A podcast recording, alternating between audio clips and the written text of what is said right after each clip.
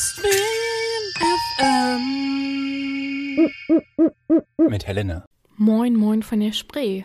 Das ist die zweite Folge von Wer bumst wen FM. Mit Helena. Ich bin Helena Das ist Helena. und du bist Clemens. Ja. Wir sprechen über die großen und die kleinen Affären, die die Welt, die Medien und sozialen Netzwerke erschüttert haben. Letzte Woche haben wir uns über eine der bekanntesten Affären der Weltgeschichte unterhalten, die zwischen Marilyn Monroe und den Brüdern John F. Kennedy und Bobby Kennedy.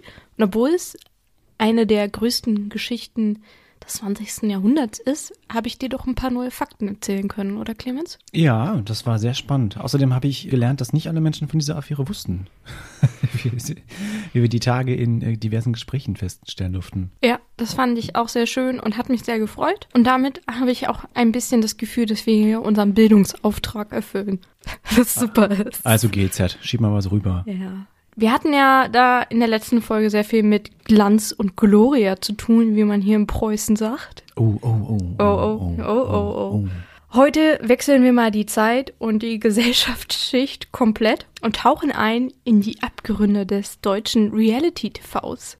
Und bevor jetzt alle HörerInnen wie Clemens die Augen verdrehen, aus den. Ohren bluten und sich auf politisch relevante Geschichte gefreut haben und jetzt mit hochgezogenen Augenbrauen sich die AirPods aus den Ohrmuscheln reißen. Erinnert ihr euch an den ersten Indiana Jones, als sie die Bundeslade öffnen? So siehst du gerade so aus. sehe ich immer aus, wenn das, äh, das Wort Reality TV fällt. Mhm. Aber ich bin heute aufgeschlossen. Ich habe Kaffee getrunken. Ich war gerade an der frischen Luft. Ich glaube, mich kann heute nichts aus den Socken hauen. Super. Finde ich schön, diese Einstellung. Und für alle anderen, die jetzt noch Zweifel haben, möchte ich einen kleinen Exkurs in die Gesellschaftskritik wagen. Und zwar möchte ich dich fragen, Clemens, sagt dir der Name Philippe Pozzo di Borg etwas? Felipe Pozzo de Borg klingt ähm, wie ein Admiral der spanischen Armada von 1712. Fast.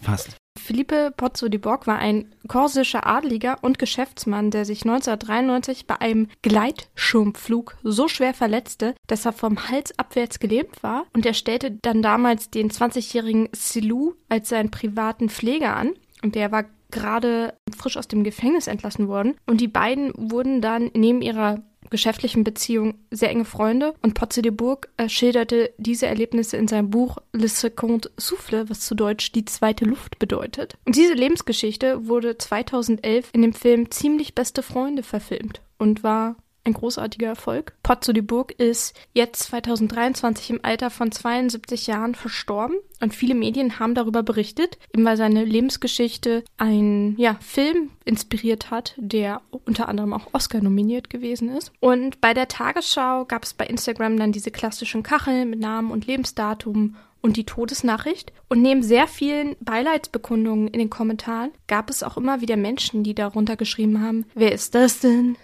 Muss ich den kennen? Und nie gehört. Und so etwas sehe ich immer wieder unter Nachrichten in den sozialen Medien über Menschen, die jetzt nicht Barack Obama oder Tina Turner heißen. Besonders stark sind solche Kommentare vertreten, wenn es sich um Personen aus dem Reality-TV handelt, über die berichtet wird. Und ich muss mal kurz sagen, dass ich diese Kommentare wirklich nicht leiden kann, weil darin nicht Unwissenheit transportiert wird, denn wenn man etwas oder jemanden nicht kennt, kann man sich einfach zurückhalten. Oder wenn man eben schon im Internet ist, kann man die Person einfach googeln oder sich den Text unter dem Post durchlesen, der erklärt, um welchen Menschen es sich handelt und warum diese Person berühmt ist. Und ich interpretiere solche Kommentare deshalb oft eher als zur Schau gestellten Klassismus, dass man sich eben mit solchen minderwertigen Unterhaltungsformaten gar nicht beschäftigt und dafür zu klug ist. Es sind so Leute, die sich vom Pöbel absetzen wollen, ähnlich, wenn du Leute fragst und die sagen, ja, dass sie gar keinen Fernseher mehr haben und gar kein Fernsehen mehr schauen, aber eben einen PC haben dem sie Netflix und Disney Plus und sowas gucken. Diese Menschen versuchen sich eben einfach von so Reality TV und Social News abzusetzen. Wenn ihr euch jetzt nicht für Reality TV und Co. interessiert, habe ich zwei Möglichkeiten, wie ihr euch entscheiden könnt. Entweder ihr hört was anderes oder ihr freut euch darüber, dass die kommende wahre Geschichte für euch komplett neuer Gossipstoff ist, an dem ihr euch jetzt erfreuen könnt. Clemens, wie möchtest du dich entscheiden? Soll ich dir einfach was über Äh, interessanter Schlenker, den du gemacht hast. Ja. ich dachte, wo willst du damit hin? Was, was hat der jetzt damit zu tun? Okay. Und wie findest du es? Habe ich dich überzeugt, dich jetzt nicht abzuwenden? Du hast mich überzeugt, mich jetzt nicht abzuwenden. Schön. Habe ich dich genug geschämt? Ja, F ja, ja, Fühlst du du dich mich- jetzt genug Ich fühle mich bloßgestellt? immer noch erhaben, auch wenn ich dann durch sicherlich äh, klassistisch. Schön. Immer noch versnobbt hier. Clemens bei Wer bumst wen FM. Das ist das richtige Format, um sich vom Pöbel abzuheben. Clemens, welche deutsche Show fällt dir denn ein, wenn ich das Stichwort Castingshow dir gebe? Germany's Next Top Model. Super. Darüber reden wir heute nicht. Ach, schade. Worüber reden wir denn dann? Wir reden heute über Deutschland sucht den Superstar. Ah, da bin ich tatsächlich leider, oder ich bin ich nie rangekommen. Ich meine das jetzt nicht, weil ich sage, ich bin zu gut, denn auch ich habe sehr viel Reality-TV-Scheiß konsumiert. Ich bin großer Fan der Kardashians, der Serie, nicht der Menschen.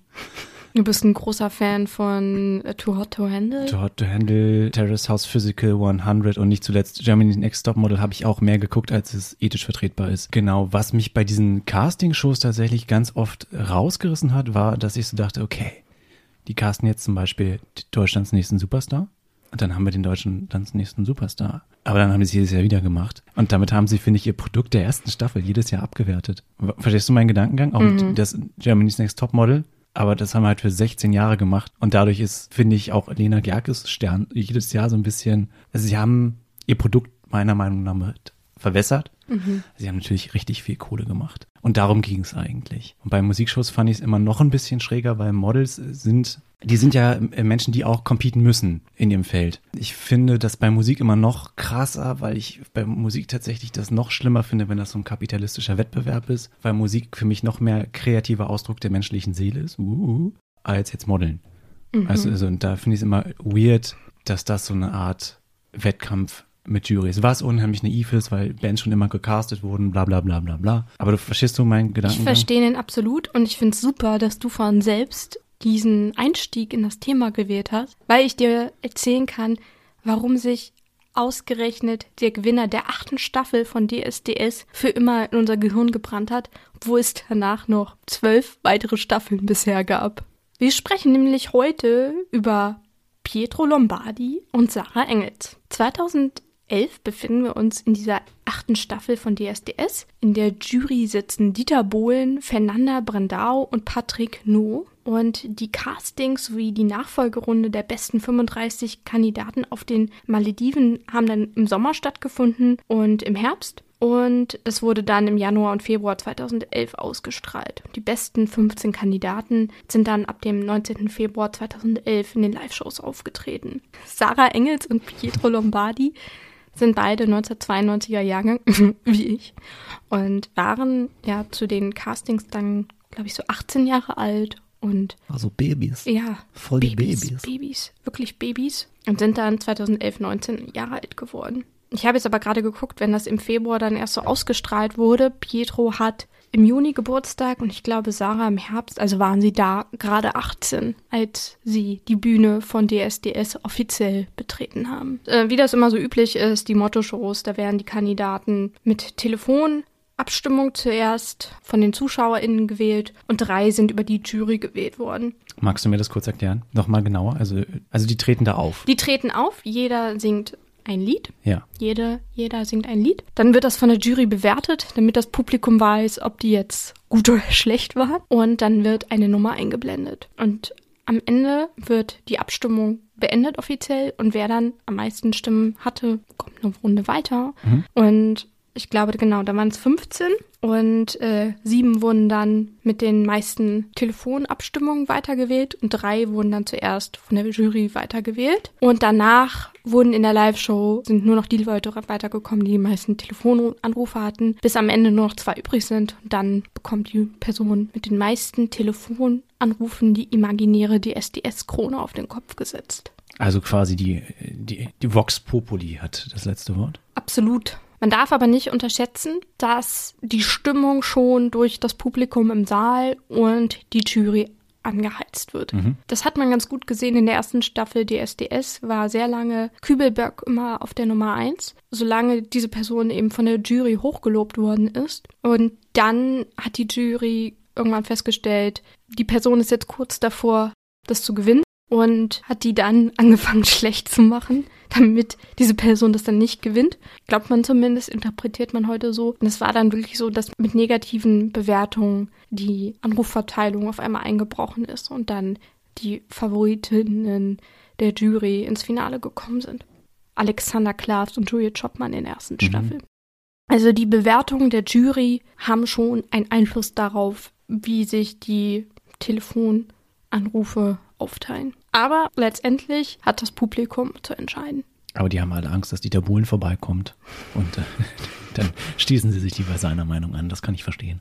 Die achte Staffel habe ich von Anfang bis Ende verfolgt. Das heißt, ich habe Baby Sarah und Baby Pietro im Casting gesehen und Pietro war wirklich sehr knuffig. Er ist da mit so seinem Keyboard reingekommen und hat da rumgedruckt, hat, hat auch zum ersten Mal verkackt, aber man hat schon gemerkt, dass Dieter Bohlen sich gedacht hat, der ist aber super, der kommt sympathisch rüber und er hat es dann in die nächste Runde geschafft, in den Recall und dann immer weiter und immer weiter. Und diese Staffel war generell cray cray. Also da gab's Beef ohne Ende. Ich kann ja mal kurz sagen, wer da alles dabei gewesen ist. Marvin Sibulski, Nina Rieche, Anna-Karina Wojcik, Norman Lang, Sasu Mal, Sebastian Wurth, Marco Angelini, Adrian Bojupi, Sarah Engels und Pietro Lombardi. Es ist immer so gewesen zu diesem Zeitpunkt, dass die zehn letzten Kandidierenden zusammen in eine Villa gezogen sind und dann in der Zeit da zusammengelebt haben bis die Show eben zu Ende gewesen ist. Und da soll Anna-Karina Wojcik wohl nicht so ordentlich gewesen sein. Und deswegen ist Nina Riechel einfach komplett ausgerastet. Und immer zwischen den Songs, die die Leute performen, gibt's immer so Einspieler, wie es so in der Villa läuft und was die Leute so machen und so. Und um eben auch schon Stimmung zu machen und diesen Beef zu erzeugen und zu polarisieren. Anna-Karina Wojcik war so eigentlich Dieter Bohlens Liebling. Also die hat dann auch für dich performt, was ja ein Song gewesen ist, den Dieter Bohlen mal für Yvonne Katterfeld geschrieben hat. Und sie war auch so ein blondes Engelchen. Aber dadurch, dass sie eben mit Nina Rieche diesen Beef hatte, hat man da einfach schon richtig so Toxic Energy gespürt. Haben die das schon immer gemacht, dass man gesehen hat, wie die gewohnt haben? Ja. Oder Okay, das war von Anfang an so. Da gab es auch noch mehr Gossip-Auseinandersetzungen, kompletten Staffeln. Es gab auch immer mal wieder Leute, die dann was miteinander am Laufen gehabt haben und Leute, die sich einfach gehasst haben, Leute, die beste Freunde waren und dann Erzfeinde. Also da wurde immer schon auch mit der Energy zwischen den Menschen gespielt. Also auch ein bisschen wie bei Germany's Next Topmodel, dass man Einblicke hatte darüber, was da für Charaktere hinter diesen Bühnenpersönlichkeiten auch stecken. Nina Riechel ist dann ja wegen gesundheitlichen Problemen ausgeschieden. Was gut war für Sarah Engels, die war nämlich ausgeschieden in der Runde um Platz 9. Und als Nina Riechel eben zurückgetreten ist, ist Sarah Engels wieder reingekommen. Und von da an lief es richtig gut für sie. Die ist eine Show nach der anderen weitergekommen. Pietro Lombardi war eigentlich von Anfang an so ein Favorit, weil er irgendwie so dieser derpige Boy war, der sich Texte ganz schlecht merken konnte. Es gab dann noch mal wieder Gerüchte, dass er irgendwo sich Songtexte hingelegt hatte, damit er die ablesen konnte, weil er offenbar Probleme hatte, sich damals die Texte zu merken. Aber er war nun mal Dieter Bohlens Liebling und Dieter Bohlen hat ihn dann auch immer so geködert. Wenn du jetzt diesen Text auswendig lernst für die Show, kriegst du 50 Euro und hat ihm da richtig auf der Bühne dann auch das Geld übergeben. Einmal hat er ihm, glaube ich, sogar einen 100-Euro-Schein zerteilt, gesagt, wenn du das nächste Mal das hinkriegst, kriegst du die andere Hälfte von dem Schein. Also das war so schon sehr populistisch, um es mal sozusagen, dass er der Liebling von Dieter gewesen ist. Ich, sorry, das finde ich ja krass. Mhm. Ich glaube, ich will mich ein bisschen schämen, aber gut, das ist wahrscheinlich dann mein, eher meine Issue, sich mhm. auf der Bühne irgendwie mit Fuffis ködern zu lassen. Das wirkt doch dann aber auch. Ich weiß nicht, wie real das gewirkt hat. War unangenehm. Ich habe mir das ja alles angeguckt und ich habe mich richtig geschämt. Also ich saß da auf, auf meinem Bett und habe das ja auf dem PC geguckt und ja. fand es sehr unangenehm. Sarah Lombardi, Sarah Engels Spoiler, Spoiler, Spoiler. Spoiler, Spoiler, Spoiler. Sarah Engels hatte am Anfang, bevor sie das erste Mal rausgeflogen ist, so ein Sympathieproblem. Also die hatte immer sehr verbissenes Gesicht und die Leute fanden sie alle derbe unsympathisch. Und dann ist sie wieder reingekommen und hat einfach jede freie Sekunde genutzt zu sagen, ich habe hier so viel Spaß, das macht mir alles so viel Spaß, das ist mir auch total egal, wie es ausgeht. Ich habe einfach so viel Spaß und bin so happy und ist dann über die Bühne getanzt und auf einmal fanden sie dann alle gut. Also das war komisch. Ja, da hat Crazy. sie irgendwie richtig krasse Sympathiepunkte gesammelt, als sie auf einmal so Everybody's Sunshine geworden ist. Und am Ende stehen Pietro und Sarah zusammen im Finale. Deathmatch. Könnte man meinen, dass das ein Ding ist, war auch RTL klar. Denn schon so ab dem Recall, also ab der Zeit, als sie auf die Malediven geflogen sind, wurde immer mal wieder eingefangen, dass zwischen Sarah und Pietro ein bisschen mehr abgeht als gute kollegiale Rivalität, sondern dass es da geknistert hat. Als sie auf den Malediven waren, haben Sarah und Pietro geflirtet, was das Zeug hielt. Und es gab auch eine Geschichte darüber, dass sie sich wohl mal geküsst haben. Sie hat gesagt, es war auf die Wange, er hat gesagt, es war auf den Mund. Jedenfalls wissen wir schon seit den Malediven, dass da offenbar Interesse besteht von beiden Seiten. Und während der Live-Shows gibt es immer wieder so ja, versteckte Kameramomente, also dass die irgendwo in einem Raum alleine sitzen und dass dann eine Kamera so durch einen Türschlitz gefilmt hat, wie sie sich küssen und sie haben dann ganz lange nichts dazu gesagt. Aber kurz vor dem Finale ist klar, die beiden sind ein Paar. Und RTL wäre nicht RTL, wenn sie das richtig ausschlachten. Also das wird die große Show, die beiden Liebenden, die im Finale gegeneinander antreten. Das ist, glaube ich, so der feuchte Traum von dem DSDS-Produzententeam gewesen. Richtig, richtig awkward Szene. Es ist Tradition, dass die beiden FinalistInnen am Ende auch ein Duett singen, bevor entschieden wird, wer gewinnt. Also jeder singt so sein Best-of, was irgendwie gut gelaufen ist, besonders gut angekommen ist, also so sein privates Highlight aus der Show. Und dann singen die nochmal was zusammen. Und das wird so richtig kitschig aufgemacht, wie eine Hochzeitsszene. Also es hängen da auch, glaube ich, so goldene Ringe in der Luft. Du guckst mich gerade so an. Ja, ich habe diese Staffel wirklich weggesuchtet. Das war mein Kokain zu der Zeit. 2011, ich hatte gerade Abi-Zeit war das. Also das wurde groß aufgezogen, dass die beiden in Love waren, aber eben auch um den ersten Platz bei DSDS gekämpft haben. Am Ende wird dann das Ergebnis verkündet und Pietro Lombardi gewinnt mit 51,9 Prozent. Und das ist so in DSDS-Zeiten ein stabiler Abstand. Man könnte sich jetzt denken, hey, die sind in Love, die freuen sich einfach, aber Sarah bricht in Tränen aus und Pietro umarmt sie einfach und hält sie so im Arm, weil Sarah es nicht schafft, ihre Enttäuschung zu verbergen und Pietro einfach unfassbar viel Mitleid mit ihr hat. Also es ist einfach traurig am Ende. Man denkt sich nicht so, egal wer gewinnt, es sind beide Gewinner, sondern es sieht eher aus, als ob beide die VerliererInnen des Abends sind. Aber wie du schon gesagt hast, ist es ja nicht nur einfach ein neuer neuer Superstar, der in diesem Moment geboren wurde, sondern wir haben ein Couple, das zusammen bis ins Finale gekommen sind. Also eigentlich ein Siegerpaar. Deutschland hat seinen Superstar für 2011 gefunden, aber auch das Superstar-Paar. Und das gab es so in der Form noch nicht. Und das war auch etwas, was die beiden einfach von den vorherigen sieben Staffeln komplett abgesetzt hat. Sarah hat später gesagt, dass selbst enge Freundinnen und Familie ihnen vorgeworfen haben, dass es Publicity ist, dass die beiden zusammen sind. Also das war für sie teilweise richtig hart, dass ihnen keiner geglaubt hat, dass sie wirklich zusammen sind und verliebt. Ich glaube, das liegt auch daran, dass RTL das so auf die Spitze getrieben hat. Also im Finale, nachdem sie dieses Wedding-Arrangement da gehabt haben, hat Dieter auch zu ihnen gesagt, ja, wenn ihr wirklich den Schritt wagt, spendiere ich euch die Eheringe. Also es Den kriegt den VW von mir. Das wurde wirklich groß propagiert. Und dementsprechend kam das bei der nahen Verwandtschaft und ja, im Freundeskreis an, als ob das alles fake wäre. Und dann haben die beiden sich auch so ein bisschen eingeigelt und haben sich abgekapselt, haben sich gesagt, okay, wenn uns niemand glaubt, dass das echt ist, dann ist das jetzt auch genug. Und wie das so ist, wenn dir das nicht geglaubt wird, dass du wirklich verliebt bist, musst du das der Welt dann auch zeigen. Und wie zeigt man sowas am besten wirklich, dass man wirklich zusammen ist und wirklich verliebt ist? Ein Sextape? Okay, sagen wir mal so das kinderfreundliche Sextape. Die beiden heiraten. Ah, okay.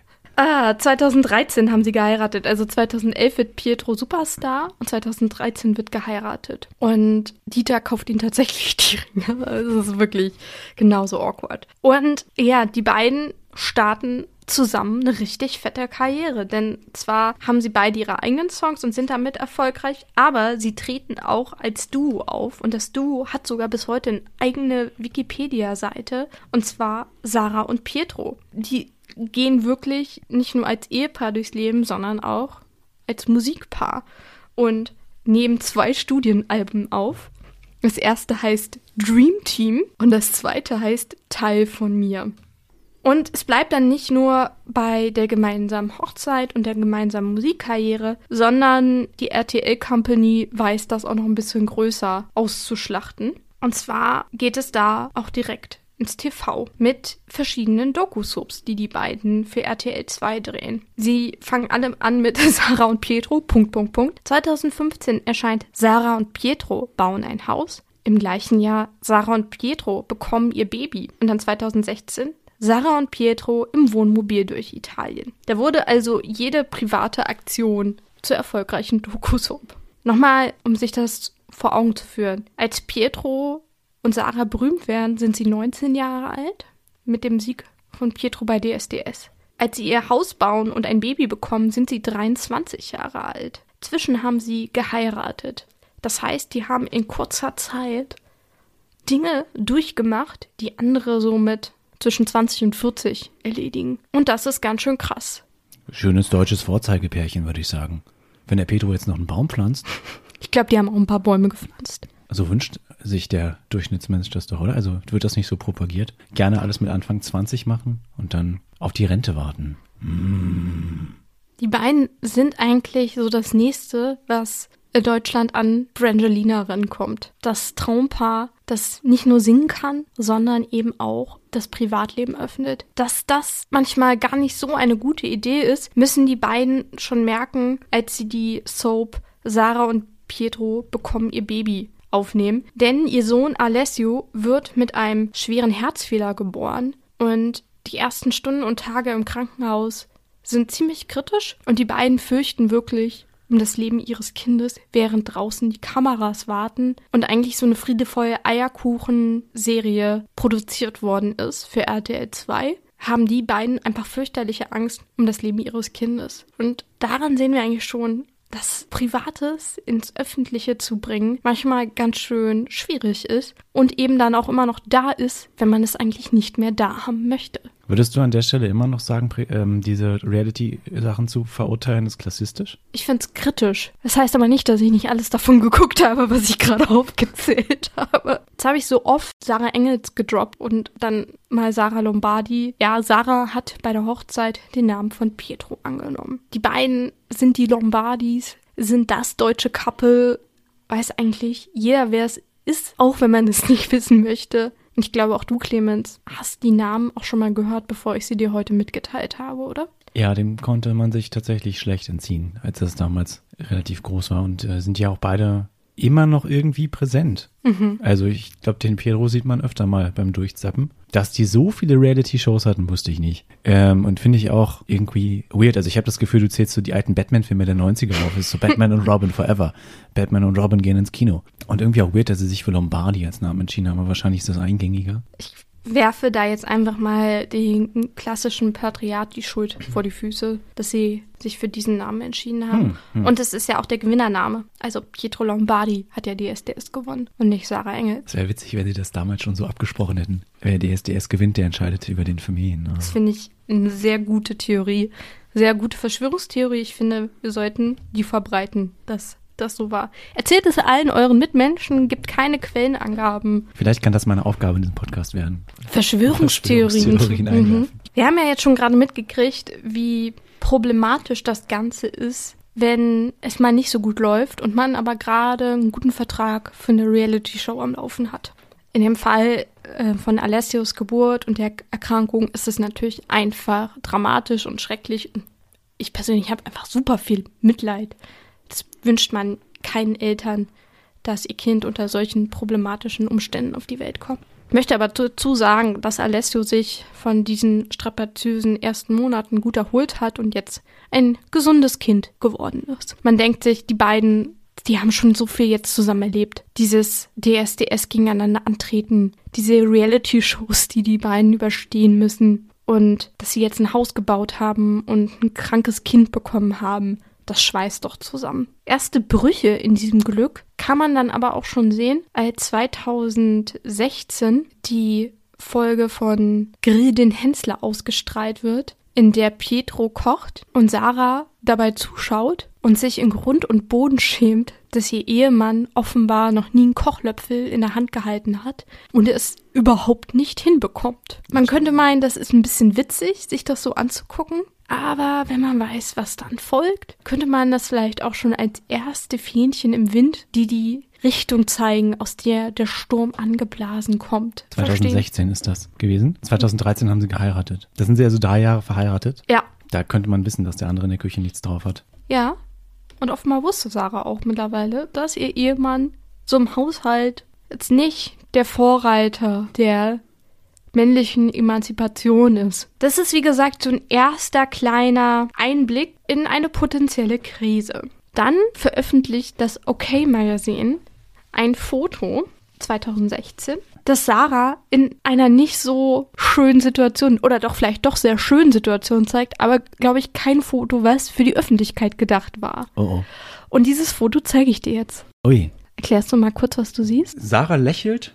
Man sieht ich, ich, glaube, sie, ich würde interpretieren, sie ist nackt. Man sieht nur ihre Schultern und ihr Gesicht, aber sie wirkt nackt und sie liegt auf einem Menschen, den ich als Mann lesen würde, der, glaube ich, nicht Pietro Lombardi ist. Und der hat auch nix an. Dieses Foto wurde dem OK Magazine zugespielt.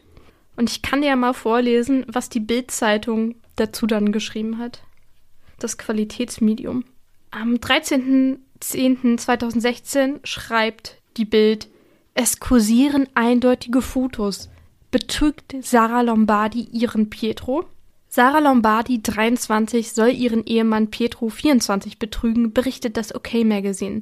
Ein anonymer Informant habe der Zeitschrift eindeutige Fotos vorgelegt, auf denen Sarah in intimen Situationen mit einem anderen Mann zu sehen ist. Auch Bild liegen diese Fotos vor. Sarah bestreitet die Vorwürfe, behauptet, ihr wolle jemand etwas anhängen und sie wäre Pietro treu. Fragst du dich auch manchmal, was in den Leuten vorgeht, dass sie solche Fotos machen? Ich frage mich auch, warum wurde dieses Foto gemacht? Ja. Und ich frage mich, warum sie sich dann so geäußert hat, wie sie sich geäußert hat. Jetzt kommt aber noch eine Schippe oben drauf. Sarah war zu diesem Zeitpunkt, als die Fotos veröffentlicht waren, gerade mit ihrem Sohn im Urlaub. Mhm. Und dann wurde Pietro nach einem Statement gefragt und er hat geschrieben, macht euch keinen Kopf. Viele schreiben mir, aber da hat sich wohl ein Freak Zeit genommen, um gute Fotomontagen zusammenzubasteln. Bringt dir aber nichts, lieber anonymer Fischkopf. Kannst dir gerne mal nicht anonym, sondern offiziell eine Kopfnuss bei mir abholen kommen. So einen Tag später wird dann aber auf einmal gesagt, so, wir bringen jetzt gar keinen Kommentar mehr raus. Und Sarah hat dann den Moment später folgendermaßen beschrieben. Der erste Moment war, als würde ich ohnmächtig, wie ein schwarzes Loch, als wäre alles um mich herum nicht mehr da. Ich war im Flugzeug zurück nach Köln und Pietro rief mich an. Er wusste, dass es stimmt. Pedro wusste, dass es stimmt. Ja, ich Weil glaube. sogar Pedro gesehen hat, dass das nicht gefotoshoppt ist. Ja, ich glaube, damals, 2016 ist jetzt auch schon ein bisschen her, war es ist auch noch nicht möglich, so gut Fotofälschungen für die Allgemeinheit zu machen. Also bestimmt ein Profi hätte das hingekriegt, aber irgend so ein random Dude, der sich einfach denkt, ich verarsche jetzt mal die Lombardis, hätte das vermutlich nicht hingekriegt. Also nach irgendwie so ein Tag, dass alles bestritten und abgestritten worden ist, müssen Pietro und Sarah einsehen, dass die Weltöffentlichkeit mit Pietro zusammen erfahren hat, dass Sarah eine außereheliche Beziehung hat. Und der Mensch, mit dem Sarah auf diesem Foto zu sehen ist, ist auch für Pietro kein Unbekannter. Es handelt sich um einen gewissen Michael T. und der ist der Jugendfreund von Sarah, mit dem sie vor Pietro zusammen gewesen ist.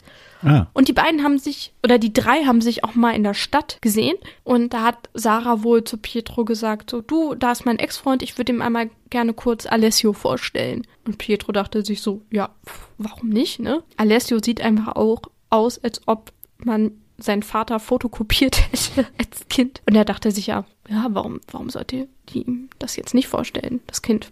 Ich meine, wir beide sind verheiratet. Ich kann ja mal ihrem Ex das Kind vorstellen. Ich weiß nicht genau, ob das jetzt der Auftakt dieser außerehelichen Beziehung gewesen ist, aber jedenfalls war das einer der Momente, wo Pietro auch Michael T. eben schon einmal kennengelernt hat. Sarah hat dann später erzählt, wie es dazu gekommen ist, dass sie ihren Mann betrogen hat. Sie sagt dazu, es war nie mein Plan, unsere Familie zu zerstören. Ich habe zu ihm gesagt, Pietro, wir haben das ganze letzte Jahr gar nicht mehr miteinander geredet. Jetzt wäre es mal an der Zeit, uns auszusprechen. Wir hatten uns total auseinandergelebt. Wir haben nur noch Alessio im Sinn gehabt und uns als Ehepaar komplett aus den Augen verloren. Wir haben niemals was zu zweit gemacht, jeder auch viel allein gemacht.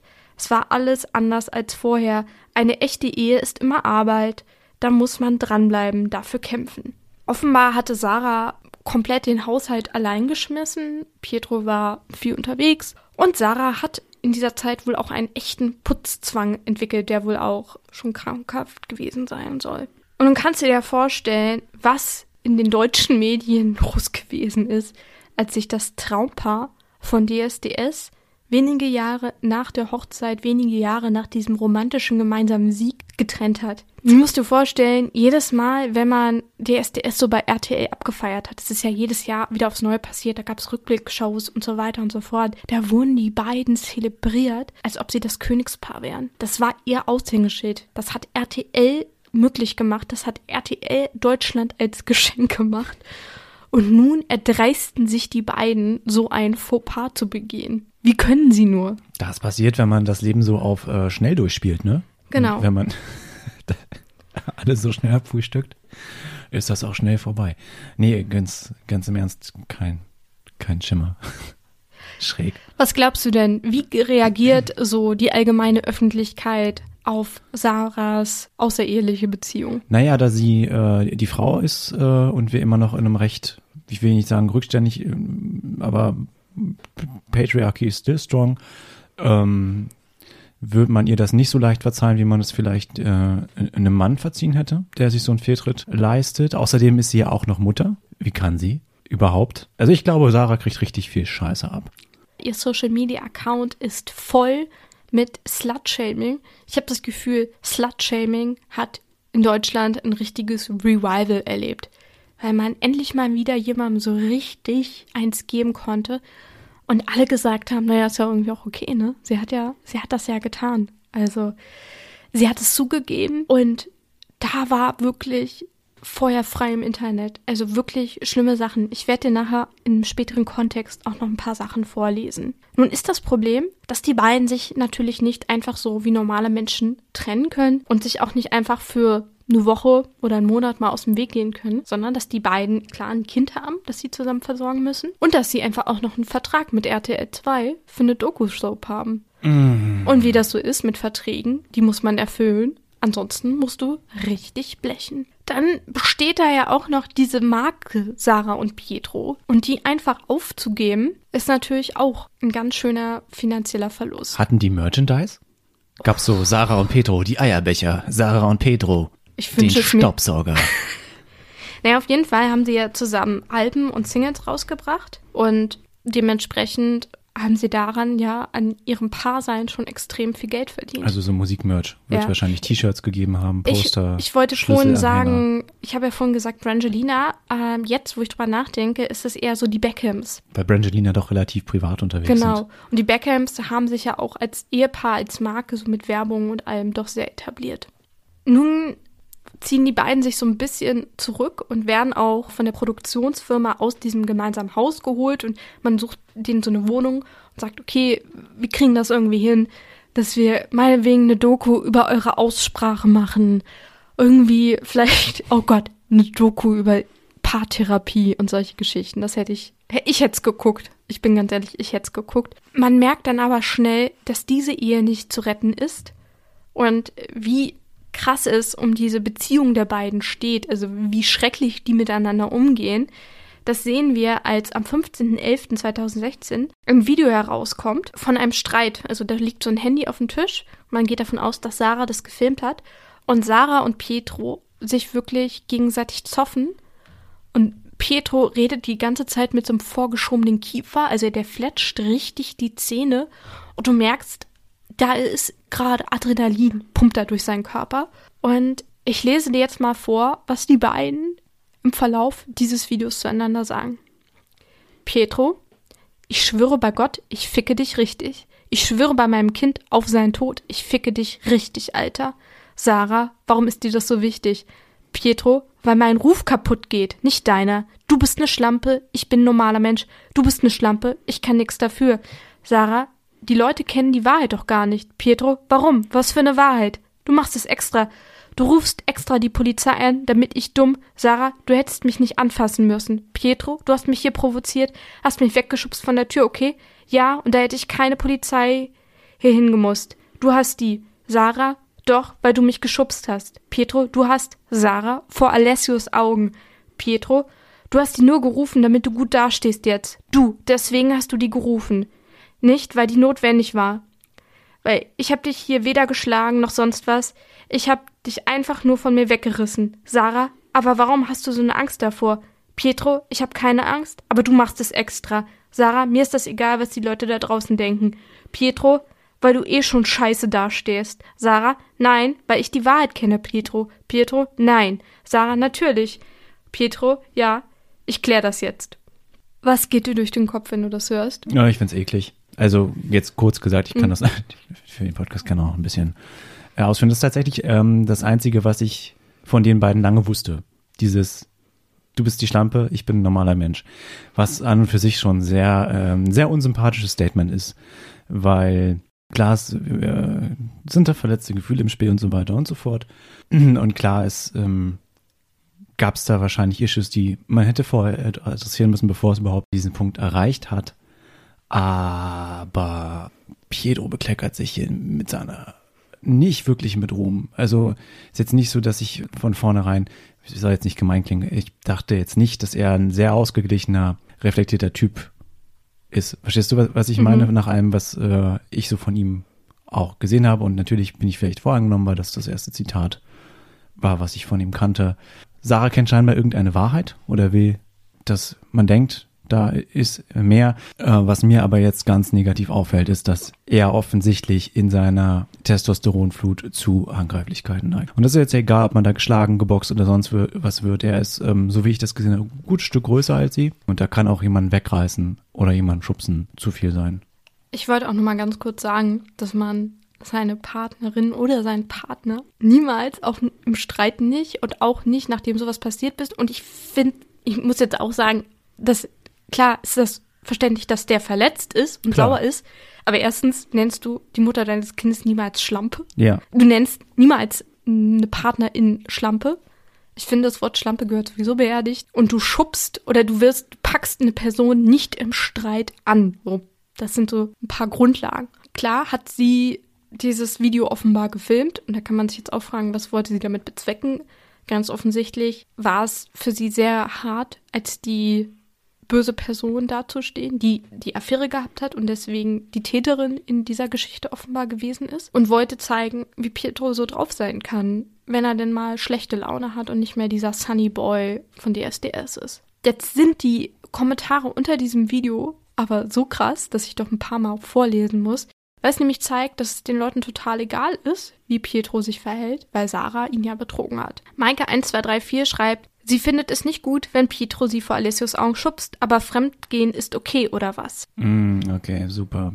Oder wie ehrenlos das ist, dass sie ihn filmt und ins Netz stellt, den Vater ihres Kindes. In ein paar Jahren wird ihr Kind wahrscheinlich noch gemobbt wegen dem Video. Oder von Beauty Bin A. Das Traurige ist, dass bei Pietro Lombardis Story merkt, was für ein Mensch Sarah ist. Erstens, wo verkündet wird bei DSDS, dass Pietro gewonnen hat, ist er traurig für Sarah, dass sie nicht gewonnen hat und sie ist total traurig und freut sich nicht wirklich für ihn.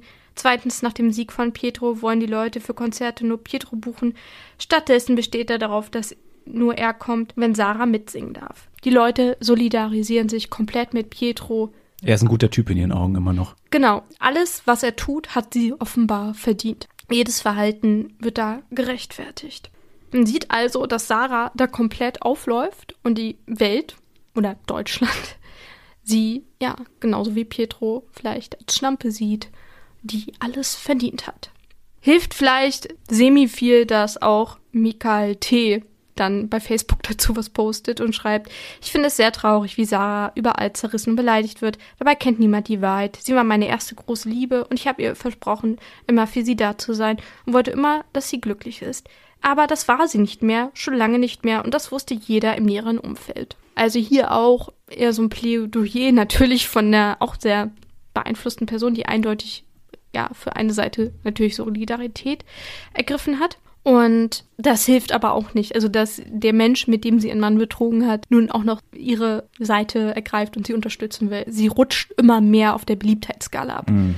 Und schreibt dazu, Nachdem ich immer wieder angebliche Statements über mich lese und bevor ich hier noch weiter spekuliert wird, was ich denn dazu zu sagen habe, möchte ich lieber selbst sprechen. Bisher habe ich einfach nur geschwiegen, einfach um Alessio zu schützen, weil ich gehofft hatte, wenn ich vernünftig wäre und das Feuer nicht jedes Mal anzünden würde, ist es schnell beruhigt. Das hat es aber leider nicht. Ja, und vielleicht auch, weil ich mich dafür schäme, was passiert ist. Was ich sagen will ist, ich weiß, dass es ein Fehler war und kann jetzt nur dazu stehen und die Konsequenz, dass Pietro mir nicht verzeihen kann, nur akzeptieren.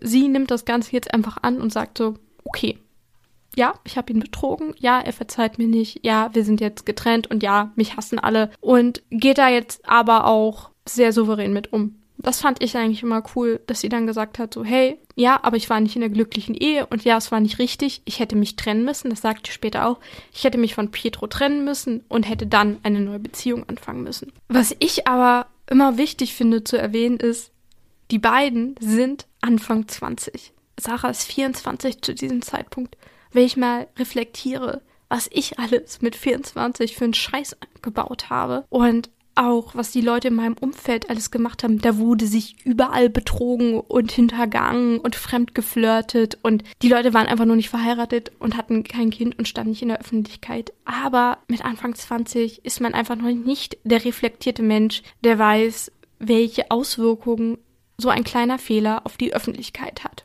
27? Das Gehirn ist erst mit 27 fertig. Sehr wichtiges Statement dazu. Und dann ist da natürlich noch die Frage, wie überhaupt so ein Beweismittel an die Öffentlichkeit kommen konnte. Das wissen wir bis heute nicht offiziell, aber Tatsache ist, dass nur Sarah und Mikael T. dieses Foto besessen haben. Sarah wurde dann auch mal gefragt, wer hätte denn außer euch beiden dieses Foto der Presse zuspielen können? Und Sarah hat gesagt, naja, ich hab's der Presse bestimmt nicht zugespielt. Und ich glaube, das kann man ihr auch einfach glauben. Weil das, was passiert ist, das hat sie sicher nicht gewollt. Viele Menschen spekulieren deshalb, dass Michael T. dieses Foto der Öffentlichkeit zugänglich gemacht hat. Es gibt aber keine Beweise hm, dafür. Passt aber in die Geschichte.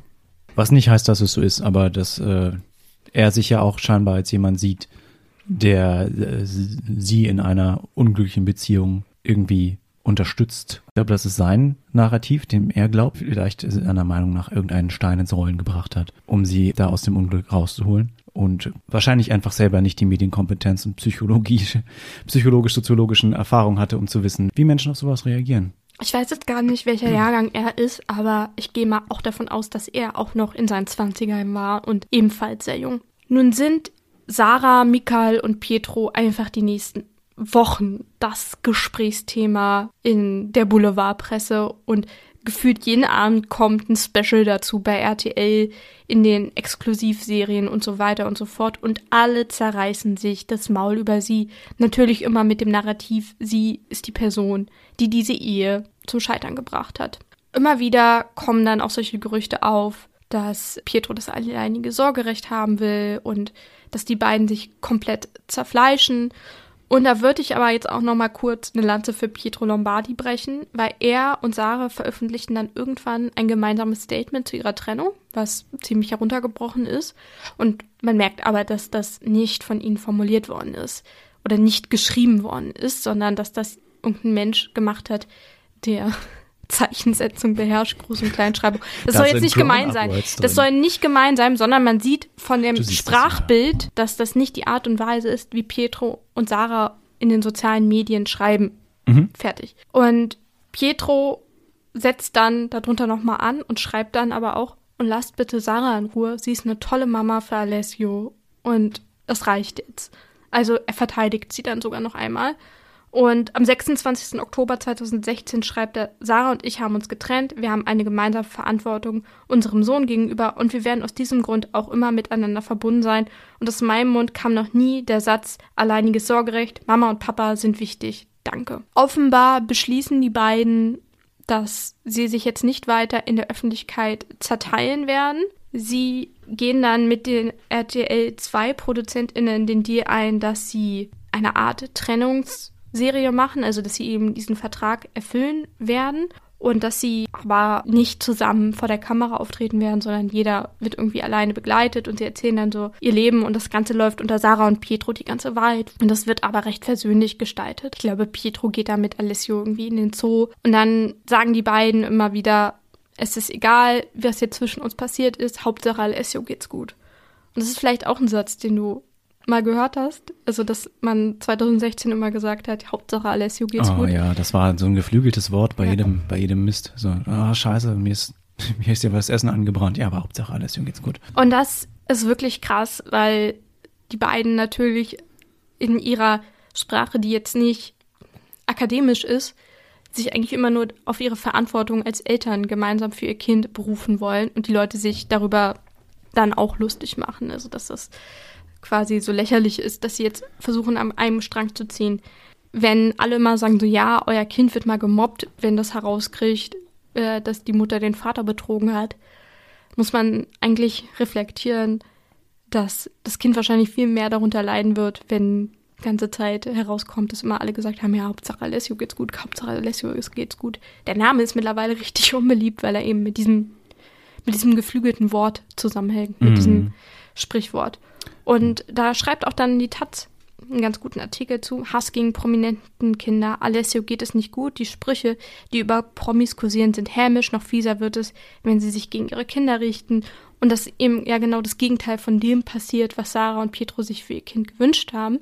Nämlich, dass es nicht unter dieser Trennung leidet, dass es nicht in der Öffentlichkeit belastet wird. Trampeln dann alle eben aber ausgerechnet auf diesem Kind rum, das nun ja gar nichts für die Verfehlung seiner Eltern in ihrer Ehe kann. Sarah hat dann irgendwann noch mal so ein richtig großes Interview, wo sie das alles noch mal rekapituliert und das wird von Detlef Soest geführt und da darf sie sich irgendwie noch mal erklären und sagen, wie das alles aus ihrer Perspektive gelaufen ist. Das läuft dann auch wieder auf RTL 2 und natürlich macht sie das auch ein bisschen, um dann ihre eigene Solokarriere als Künstlerin wieder anzupuschen, denn Sarah und Pietro sind Geschichte. Die werden nie wieder zusammen als SängerInnen-Duo auftreten. Das glaube ich nicht. Nee, glaubst nee, du nicht? gibt der ganzen Sache noch so 20 Jahre und dann machen die so ein Revival. Ah, oh, wie dieses italienische Paar, das sich zerstritten hat, nachdem die Tochter verschwunden ist. Ich weiß nicht, wie sie heißen, aber oh ja, I, I can see that. I can see that. Weil irgendwann ist nämlich genug Schorf drüber gewachsen, dass es keine Wunde mehr ist, sondern eine Narbe und dann äh, wird das Geld nämlich wieder interessant. Die beiden treten dann nochmal als Paar auch zusammen äh, oder als Elternpaar zusammen bei Stern TV auf und werden dann auch gefragt, was sie glauben, wie ihr Kind später mal zu dieser Geschichte stehen wird. Und Sarah wird sagen, dass sie glaubt und hofft, dass ihr Kind ihr das alles verzeihen wird und auch verstehen wird, dass sie das machen musste, was sie glücklich macht am Ende und dass sie eben in dieser Ehe nicht glücklich war und sie sich da raus mehr oder weniger auch befreit hat. Und das ist bestimmt nicht so gelaufen, wie sie sich das vorgestellt hat. Aber die beiden haben ganz offensichtlich jahrelang keine glückliche Ehe mehr geführt und haben deswegen auch ein Recht darauf, getrennt voneinander zu sein. Muss man sich auch fragen, wie das gehen soll, wenn du 24-7 RTL-Kameras im Gesicht hast, oder? Also. Ja, frag mal die Kardashians mit ihren ganzen funktionierenden Ehen. Sarah war dann, glaube ich, noch ein paar Monate mit Michael T. zusammen, bevor sie sich dann aber auch von ihm getrennt hat. Mhm. Und sie ist heute mit einem Fußballer verheiratet und die haben geheiratet. Sarah hat wieder ihren Mädchennamen angenommen und ihr zweiter Ehemann hat ihren Namen angenommen. Oh. Also die heißen jetzt beide Engels und die haben noch eine Tochter bekommen. Pietro hat ebenfalls noch ein zweites Kind bekommen und ist mit der Mutter des Kindes verlobt. Und die beiden tauchen auch so auf Fotos, wenn es irgendwie um Alessio geht, auch ab und zu mal zusammen auf und sie gratulieren sich auch gegenseitig auch unter ihren Instagram-Post. Also Pietro hat auch zu Sarahs zweiter Schwangerschaft dann geschrieben, ja, Onkel Pietro ist immer für euch da und so. Und Sarah hat ihm dann auch zur Verlobung offiziell gratuliert. Also nach außen versuchen sie da so dieses harmonische, ja, diese harmonische Patchwork-Family jetzt zu sein. So ein bisschen weird ist es dann, aber Sarah äh, hat dann wohl mal auf einer Veranstaltung die neue Freundin oder Verlobte von Petro getroffen. Und da hat man sie gefragt, so im Interview, ja, wie ist das denn, sie jetzt hier zu sehen? Und da hat sie gesagt, ach ja, cool, ich habe sie nämlich noch gar nicht kennengelernt. Und das ist natürlich krass, ne? Wenn du denkst, okay, das ist die Mutter von dem Geschwisterchen von ihrem Sohn. Also offenbar ist die Familie jetzt nicht so connected, dass sie die Partnerin von Pietro kennengelernt hat. Aber Pietro hat sehr positiv über Sarahs neuen Mann geschrieben. Und auch wenn es ab und zu mal so kleine Piekser gibt in jeweiligen Richtungen, versuchen sie als Ex-Paar anderen Eltern Vorbilder zu sein.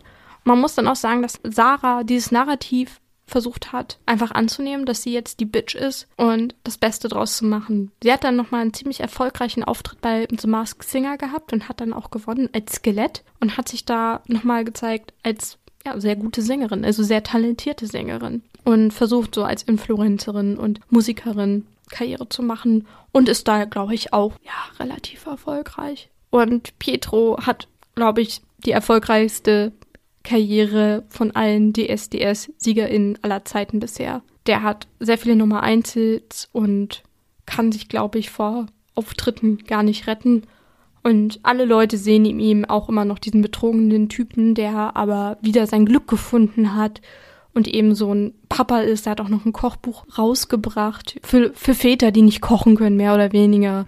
Und äh, hat so ein bisschen so dieses Single-Life zelebriert. Und die beiden scheinen aber jetzt ganz glücklich ohne einander zu sein und haben sich damit ja auch von diesem Bild emanzipiert, was RTL am Anfang so von ihnen zaubern wollte, von diesem perfekten Paar, das zusammen lebt und arbeitet und auftritt. Und das ist ja eigentlich ein schönes Ende von dieser Affäre, dass man einfach gelernt hat, okay, vielleicht sollte man Menschen nicht nur als Paar sehen, wenn sie denn zusammen sind, sondern sie immer noch beide als Individuen betrachten. Heute kann man zumindest keine slutschämenden Kommentare mehr unter Sarahs Instagram-Fotos finden. Ich habe das überprüft, habe mich darüber auch gefreut und hoffe einfach, dass sie das auch einigermaßen unbeschadet überstanden hat. Ist natürlich keine Glanzleistung, in einer Ehe fremd zu gehen und dass das dann auch noch so öffentlich ausgeschlachtet wird, ist auch blöd, aber nichts Menschliches ist uns fremd, würde ich mal an dieser Stelle sagen. Clemens, was denkst du nach dieser Geschichte? Du hast den Kulturpessimisten in mir ganz, ganz stark gefüttert, weil äh, sicherlich ist das Ende irgendwie okay. Man kann jetzt kurz nochmal darauf hinauskommen, dass das Pedros Karriere wahrscheinlich gar nicht so schlecht getan hat, dass er da der betrogene Part war, wenn du verstehst, worauf ich hinaus möchte. Mhm. Dass das, was er in dem, diesem Video, das du zitiert hast, gesagt hast, mhm. dass das ja für ihn doch durchaus, ähm, dass er weiterhin in der Gesellschaft als der normale Mensch gesehen wurde. Mhm. Wohingegen sie ja schon da doch durch eine, eine andere Geschichte durch musste und dann einfach zu sehen, wie schnell du Leute in den sozialen Medien aufwiegeln kannst, ja, dass auch alles, was er gesagt hat, überhaupt gar keinen Wert mehr hatte. Also, dass er ihr vermutlich das Schlimmste an den Hals hätte wünschen können oder sich noch brutaler gebären können und dass das allen egal war, weil er der betrogene Part war. Also, dass dieses Narrativ so festgeschrieben war. Ja, und seine Ausdrucksweise, keine Ahnung, was hat er gesagt? Ich, ich ficke dich. Das ist, ähm, hm, kann man auch kurz drüber reden, dass das eine sehr kritische Art und Weise ist, äh, sich zu äußern und dass er aber das so hinter sich hat hm, ich bin immer so jemand, der sagt, so Filme wie Battle Royale und so Hunger Games, das ist, ich glaube, dafür ist die Menschheit zu gut, dass das real wird. Und dann Boah, das ist ein krasser Schenker. Erfahre ich aber immer, wie, wie leicht Leute sich auf sowas dann auch einlassen und mit welcher Inbrunst, keine Ahnung. Also, liebe Menschen, wer von denen kannte Sarah Lombardi denn persönlich? Also, ich glaube, um sowas beurteilen zu können oder jemanden verurteilen zu wollen, sollte man die Person zumindest persönlich kennen und sich dann nicht in den sozialen Medien. Natürlich gibt es diese Dissonanz in den Köpfen der Menschen, weil sie denken, sie kennen die Leute, weil sie sie immer im Fernsehen sehen. Mhm. Ähm, aber das ist, ein, das ist einfach ein, ein Bild und ich finde das ganz schlimm, dass Leute sich dann so, so viel Zeit, Energie ihres Lebens darauf verwenden, Leute in sozialen Medien und im echten Leben zu hassen und zu schämen. Ich glaube auch, dass die Tatsache, dass Sarah ja dadurch, dass sie mit Pietro zusammen war, so sehr von ihm ja auch profitiert hat von seiner Karriere, dass sie zusammen Karriere gemacht haben, war das für das Publikum so, als würde sie uns allen als Publikum schulden, jetzt für immer mit ihm zusammen zu sein oder ihn besonders gut zu behandeln und dass sie in so einer in der Kreide steht, weil sie von ihm profitiert hat. Ja, auch wieder eine sehr einseitige, fast schon, oder? Es ist wieder mehr sehr, sehr patriarchy, weil ich glaube auch, dass Pedro von, von ihr als Frau profitiert hat, denn ich äh, würde glauben, dass die Verkaufszahlen von Sarah und Pedro bei einem gewissen Prozentsatz der Bevölkerung sicherlich nicht an Petro lagen, weil. Weil sie eben als Paar berühmt geworden sind, Weil sie weil, sie Paar das Paar waren, sind. das zusammen im Finale stand. Dadurch war er eben kein x-beliebiger DSDS-Gewinner, so wie die sieben anderen vor ihm und wie die zwölf, die nach ihm kamen, sondern er war der Typ, der mit der Zweitplatzierten zusammengekommen ist und sie geheiratet hat und sie Ja. geschwängert hat und mit ihr ein Haus gebaut hat. Ich glaube, dass die sich schon gegenseitig bereichert haben, aber eben dadurch, dass er der Erstplatzierte war, kann er sich so als das, das Zugpferd hinter dieser Maschinerie sehen. Und die Gesellschaft oder das Publikum tut es auf jeden Fall auch. Ich fand es unfassbar schmerzhaft damals, das zu sehen. Nicht, weil ich Sarah Lombardi so sympathisch oder großartig fand, sondern weil ich glaube, dass es so vielen Frauen und weiblich gelesenen Personen so geht, dass sie so der Prügelknabe für den Sexismus in unserer Gesellschaft sein müssen. Und ja, dass manchmal da so eine regelrechte Hexenjagd dann losgeht. Und dass, ja, sie ja in dem Moment auch so ein bisschen freiwillig geworden ist, dass er ja mit ihr umgehen konnte, wie er wollte und das gefilmt wurde und sie wollte ja auch, glaube ich, der Welt zeigen, guckt mal, wie der mich behandelt, was ich hier ertragen musste. Ja. Und dass es den Leuten einfach scheißegal gewesen ist. Ist ein krasses, ja, eine krasse Geschichte auf jeden Fall und auch eine, die sehr viel über unsere Gesellschaft verrät und über unsere Ansprüche an Frauen, wie die sich zu verhalten haben und wie du schon auch gesagt hast, auch an Mütter und an Eltern im Allgemeinen. Super spannende Folge. Ich hoffe, ich konnte dich ein bisschen infizieren mit meinem Hype für DSDS Couples oder generell für Trash-TV-Formate, auch dass wir die hier auch ausbreiten werden. Und ich bin auf jeden Fall jetzt ziemlich gehuckt und freue mich dann schon wieder auf die nächste Folge von Wer bumst wen FM. Mit Helena. Wir hoffen, ihr hattet genauso viel Spaß wie wir. Wir haben diesmal Kaffee getrunken, keine Martinis und sind deswegen auch ein bisschen nüchterner trockener, glaube ich, mit der ganzen Geschichte umgegangen, was auch mal schön ist. Wo ich jetzt, glaube ich, einen Schnaps vertragen konnte, weil ich mich auch richtig aufgeregt habe über die Gesellschaft. Mir wäre jetzt auch kein passender Drink zu der Folge eingefallen, tatsächlich. Nee. Wenn es da irgendwie Vorschläge gibt, bin ich gerne offen. Was ist denn ein guter Drink, den wir beim Podcasten zum Thema, ähm, ja, solcher Geschichten. Also der Martini hat in der letzten Folge einfach gut zu diesen 50er, 60er Jahren American High Society gepasst, finde ich. Aber ähm, jetzt wäre mir auch nicht direkt was eingefallen. Ihr könnt uns übrigens auf Instagram folgen, bei dem Wer mupst wen FM Instagram-Account. Da könnt ihr uns auch private Nachrichten schicken. Da teilen wir auch viele Informationen rund um die Folgen und sagen euch Bescheid, wenn neue Folgen online sind. Und dann könnt ihr uns auch einfach mal schreiben, ob es Affären gibt, über die ihr gerne mal eine Wer mupst wen Folge hören wollen würdet und welchen Drink wir dazu trinken sollen. Folgt uns auf jeden Fall auf den ja, Podcast-Medien eurer Wahl. Spotify, Apple Music, RTL 2 Music, ich weiß gar nicht, ob wir da laufen. Wo auch immer, schreibt uns eine Bewertung oder gibt uns ein paar Sterne. Empfehlt uns gerne weiter, schickt diese Folge irgendwelchen Menschen, die nichts mit RTL, DSDS und Reality TV am Hut haben, um sie ein bisschen aufzuregen. Und ansonsten hören wir uns dann beim nächsten Mal wieder. Ja, bis zum nächsten Mal. Macht's gut. Tschö mit Ö. Mm, mm, mm, mm, mm.